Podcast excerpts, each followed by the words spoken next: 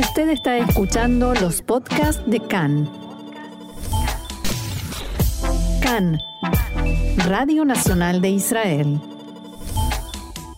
Hoy domingo 24 de julio, 25 del mes de Tamuz, estos son nuestros titulares. Dos palestinos armados muertos en intercambios de disparos en Nablus. Eran terroristas del Hamas. Turquía arrestó en Estambul a tres iraníes bajo sospecha de planificar el asesinato de ciudadanos israelíes. Polémica por una investigación del Mossad sobre los atentados terroristas en Buenos Aires, publicada por el periódico The New York Times.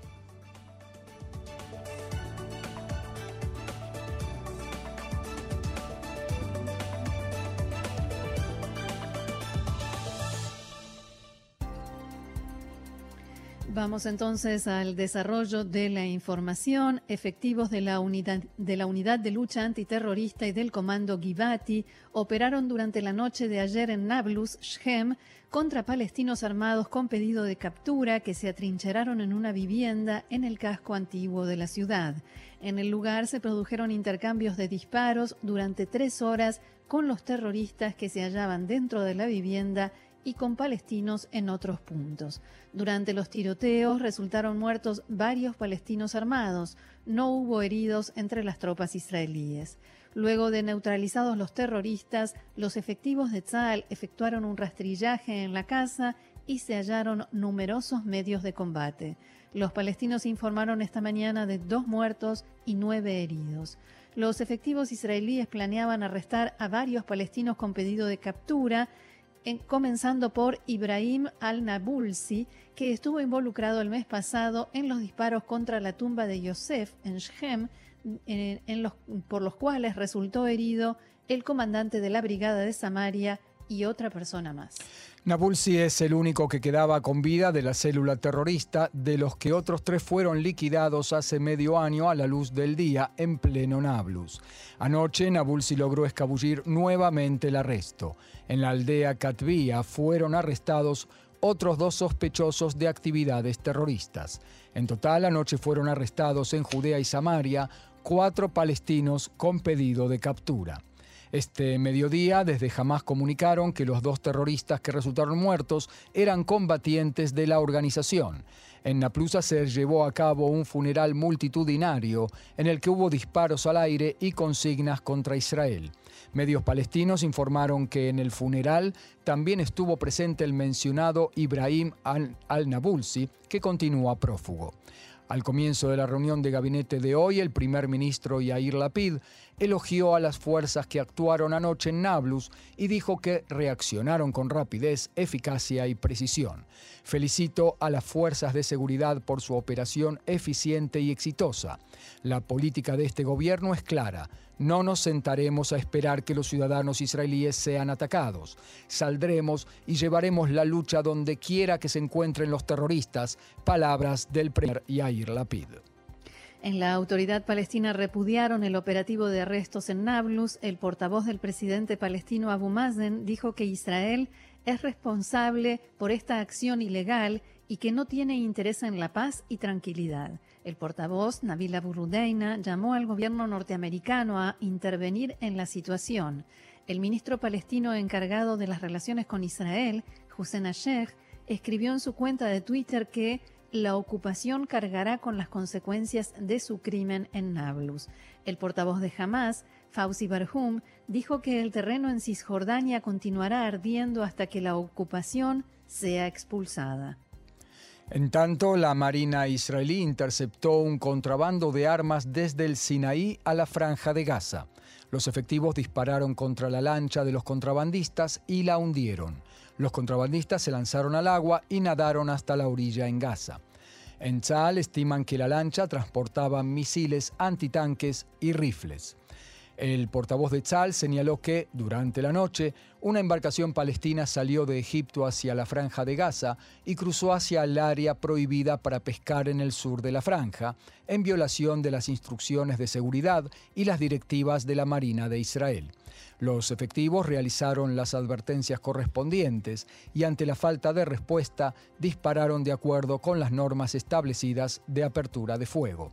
Los sospechosos que estaban en el barco nadaron hasta las orillas de la franja de Gaza. Como decíamos, en el barco había equipamiento destinado a la organización terrorista Hamas. Nos vamos ahora con la información a Irán. Medios de comunicación allí reportan que fueron arrestados los miembros de una red, de una supuesta red de espionaje del Mossad que fueron enviados a ese país para perpetrar actos terroristas.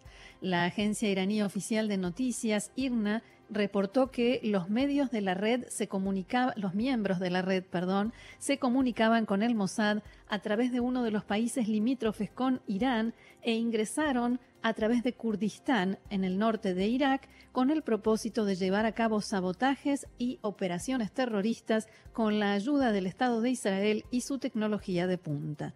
El grupo, siempre según los medios iraníes, planeaba atentar en varias regiones sensibles y utilizar equipamiento operativo y comunicacional de avanzada, así como explosivos de alto poder. Según el informe de la agencia iraní, todos los integrantes de la red fueron capturados, como así también sus armas, explosivos, equipos técnicos y de comunicaciones fueron descubiertos y confiscados en su totalidad. El informe no especifica cuántos sospechosos fueron arrestados ni sus nacionalidades, como tampoco los objetivos de los supuestos complots. En tanto, los servicios de inteligencia de Turquía arrestaron este viernes en Estambul a tres ciudadanos iraníes bajo sospecha de planificar el asesinato de ciudadanos israelíes en suelo turco. Los medios de prensa turcos informaron que en poder de los detenidos se hallaron pistolas, silenciadores, municiones y otros elementos de combate. Según los informes, tres de los miembros de la célula fueron arrestados luego de que la inteligencia turca descubriera que efectuaban operaciones de vigilancia contra el cuarto de hotel en el que se alojaban tres ciudadanas israelíes, a las que buscaban asesinar.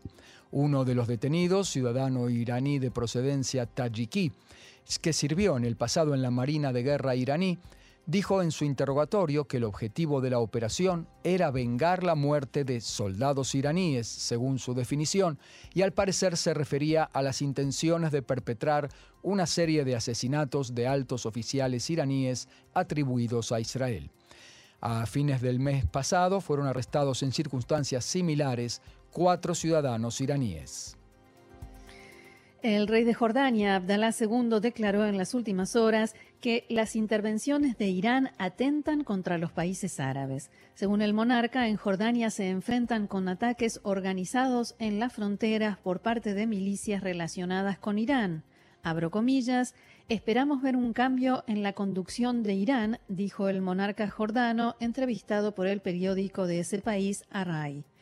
No obstante, agregó que Jordania y todos los países árabes están interesados en buenas relaciones con Irán basadas en el respeto mutuo y la buena vecindad. Respecto del pacto regional que se perfila últimamente entre Israel y varios países árabes, Abdallah II dijo que no habrá paz en la región sin una solución que ponga fin a la injusticia provocada al pueblo palestino, un Estado soberano en las fronteras de 1967, con Jerusalén Oriental como su capital, palabras del monarca jordano. La vicesecretaria de Estado de Estados Unidos, Victoria Nuland, estima que Irán todavía está interesado en alcanzar un acuerdo nuclear. Según ella, esta posibilidad todavía no ha sido retirada de la mesa. Agregó que tal acuerdo devolverá el petróleo de Irán al mercado y aliviará las sanciones impuestas a Irán, pero por el momento elige no ir por esa vía. El ministro de Defensa, Benny Gantz, se reunió ayer con el consejero de Seguridad Nacional de Estados Unidos, Jake Sullivan. Gantz participa en la Convención Anual de Seguridad del Instituto Aspen en Estados Unidos. En el encuentro trataron acerca del estrechamiento de la cooperación militar frente a la amenaza iraní y el fortalecimiento de los lazos entre Estados Unidos e Israel y los países de la región, lo cual en realidad significa que Irán fue el tema central de la reunión. Así es. El ministro de Justicia Guidon Sar partirá mañana para una visita oficial en Marruecos, invitado por su par marroquí, Abed Al-Latif Wahabi. Ambos ministros de Justicia firmarán una declaración conjunta de cooperación jurídica entre ambos países. Durante su visita, Saar se reunirá también con personalidades de Estado y del área de defensa en el gobierno de Marruecos, entre ellos su ministro de Relaciones Exteriores y con dirigentes de la comunidad judía local. Cambiamos de tema, hablamos ahora del posible cierre de la agencia judía, la Sojnut, en Rusia. Una delegación de juristas israelíes partió hoy con destino a Moscú a raíz de la exigencia del Ministerio de Justicia ruso de prohibir la actividad de la Sojnut, la agencia judía, en ese país. En paralelo, el primer ministro Yair Lapid mantuvo esta mañana una reunión especial de emergencia con ministros y altos funcionarios de su gobierno para tratar la crisis. En la reunión, Lapid advirtió que el cierre de la agencia judía en Rusia será un acto grave que tendrá un impacto en las relaciones entre ambos países. Dijo que las relaciones entre los dos países son importantes para Israel y el tema de la enorme comunidad judía en Rusia surge en todo encuentro de Estado con el gobierno en Moscú. Recordemos que el Ministerio de Justicia ruso solicitó al juzgado de Moscú prohibir la actividad de la Sojnut en Rusia, sosteniendo que esa institución se dedica, abro comillas, a reunir información ilegal sobre ciudadanos rusos. La audiencia en el tema fue fijada para el jueves. Lo cierto es que en Israel no saben por el momento qué origina la amenaza rusa de cerrar la agencia judía, pero la estimación dominante es que se trata de un asunto de Estado. Según esta estimación, la solución a la crisis se alcanzará por medios diplomáticos detrás de bambalinas y no en el Tribunal de Justicia de Moscú. Sin embargo, Israel por el momento decide jugar el juego ruso de que se trata de un tema jurídico ilegal y por eso envía esta delegación. En paralelo con la actividad judicial, continúan las conversaciones en altos niveles gubernamentales. La principal acusación rusa, como decíamos, es que la agencia judía reúne o reuniría información ilegal de ciudadanos rusos. La verdad es que se trata de información de rutina como números de teléfono, direcciones de email y similares de personas que son candidatos a inmigrar a Israel y nada más. Tres son las teorías acerca del motivo de esta amenaza por parte de Rusia. Uno, la posibilidad, la postura israelí en la guerra en Ucrania. Dos, insatisfacción rusa por la actividad militar de Israel en Siria, reportada por medios extranjeros. Según esta teoría, la amenaza de cerrar la Sojnut estaría siendo impulsada por el Ministerio de Defensa ruso, más que por el Ejecutivo del presidente Putin. Eh, y el Ministerio de Defensa no ve con buenos ojos, según esta perspectiva, la coordinación con Israel para sus ataques a blancos iraníes en Siria. Y la tercera suposición gira en torno a la propiedad de un sitio histórico llamado el Predio de Alexander en la ciudad vieja de Jerusalén, que incluye entre otros la iglesia provoslava Alexander Nevsky, aledaña a la iglesia del Santo Sepulcro. Israel ya ordenó la transferencia del título de propiedad al gobierno ruso, pero el tema está trabado debido a una orden judicial en contrario. El portavoz del Kremlin, Dmitry Peskov, dijo que el proceso judicial para el desguace de la agencia judía rusa no se origina en la intención de prevenir la fuga de cerebros, como se adujo, sino que es consecuencia de la violación de leyes rusas. A pesar de la desmentida de Peskov, en un documento oficial enviado a la Sojnut, el Ministerio de Justicia ruso mencionó explícitamente la preocupación por una supuesta fuga de cerebros llevada a cabo por la Sojnut. Sin embargo, el robo de cerebros no es figura delictiva en el Código Penal ruso y por eso formalmente no es el motivo para cerrarla, sino la violación de leyes de protección de la privacidad en Rusia. Para Alexander Karagin, alto dirigente de la comunidad rusa eh, judía en Moscú y hombre cercano al Kremlin, el gran problema es que Israel, a pesar de su línea oficial, se aleja de la neutralidad declarada en la guerra en Ucrania e incluso el ministro de Defensa Benny Gantz dijo que Israel está decididamente en el bando occidental y está a favor de Ucrania. Abro comillas, y después el liderazgo israelí espera que Rusia se quede de brazos cruzados, el gobierno de Israel debe preocuparse por los israelíes, dijo Karagin. Espero que aparezca un gobierno normal en Israel, según sus palabras, y que los políticos responsables que asuman se preocupen por los intereses de sus compatriotas. En la agencia judía en Jerusalén declinaron hacer comentarios hasta que no se complete el proceso judicial. La Organización Mundial de la Salud decretó ayer que el estallido de la pandemia de viruela del mono es una situación de emergencia mundial.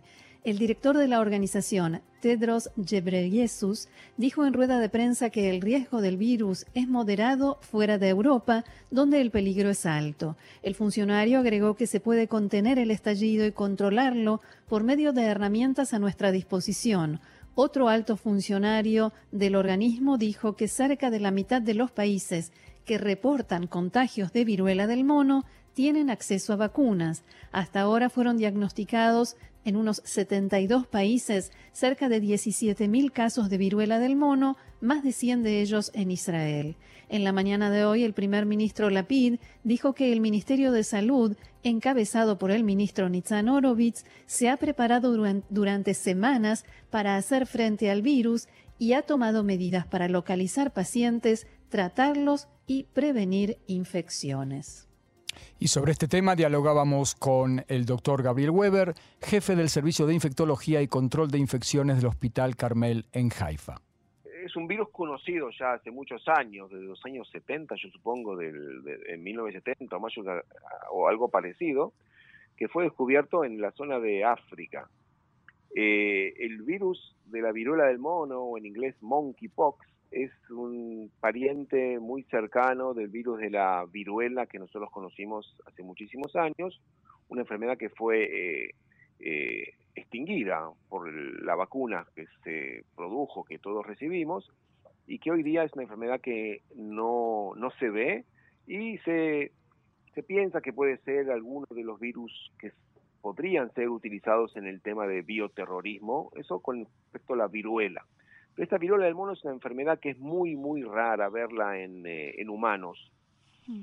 Los casos que se describieron en humanos fueron hace bastantes años, hace como casi 20 años, en Estados Unidos, y todos por contacto con animales que pueden sí transmitir la enfermedad de un animal a otro, pueden ser no solamente monos, otros animales también eh, salvajes o, o en África o en otros lugares del mundo, si esos animales son llevados de un lado a otro. La enfermedad produce eh, una erupción muy parecida a la de la viruela, solamente que el virus de la viruela no, no, no se ve más en el mundo. Y es una enfermedad que la transmisión es muy rara de animales a humanos y mucho más rara de humano a humano. Lo que se piensa es que como no se sabe bien cómo llegó este virus de los animales a los humanos y se está viendo en varios países, se toman precauciones extras que son la de tener mucha, eh, eh, mucha alerta en cuanto al diagnóstico y en cuanto al eh, aislamiento de este tipo de pacientes que pueden tener o transportar este virus, se hacen con las máximas precauciones que nosotros tenemos en los hospitales. la gente la conoció hace dos años con el tema del corona y nosotros teníamos de antes, que son habitaciones que tienen una presión negativa del aire para que el aire no salga y que sea más controlable el manejo de virus eh, por aerosoles. Y por supuesto usar este el equipamiento que usamos los médicos o el servicio o los eh, enfermeros y médicos que atienden a este tipo de pacientes con las máscaras eh, N95 y los los guardapolvos que son descartables para no tener contacto con eh, sobre todo con secreciones de este tipo de, de sarpullidos que pueden eh, tener la gente de esta erupción, que pareciera que el contacto ha sido un contacto estrecho con eh, secreciones de esta erupción que puede aparecer en, en, pacientes que contraen la enfermedad. ¿Son como una especie de llaga o, o algo similar? A explotar, pero en general son ampollas como un, se ven como blancas, con un contenido blanco y que aparecen eh, en forma bastante, eh, en, el, en, la viruela del mono es más regional, puede aparecer, mm. en la viruela común, por supuesto, es generalizado también puede ser en la viruela del mono, y que eh, lo característico es que todas estas lesiones tienen la misma edad, que nosotros llamamos, están en el mismo estado. Al contrario de la varicela, que nosotros conocemos, que muchos tuvimos varicela, o niños que vimos que tienen varicela, que la erupción tiene distintos estados hay una erupción, hay una ampolla y hay una escara y una cicatriz finalmente. En el virus de la viruela del mono, como en la viruela, el, estado, el estadio de esta erupción es siempre el mismo y van evolucionando en forma uniforme estas lesiones, que pueden tener secuelas, por supuesto, de eh, eh, cicatrices en la piel, eh, en gente que tiene una, una erupción muy generalizada. ¿Y viene acompañado por otros síntomas? En general es como toda enfermedad viral, tiene también fiebre, dolor de cabeza y dolores musculares. Pero lo que caracteriza esta enfermedad es la erupción eh, muy típica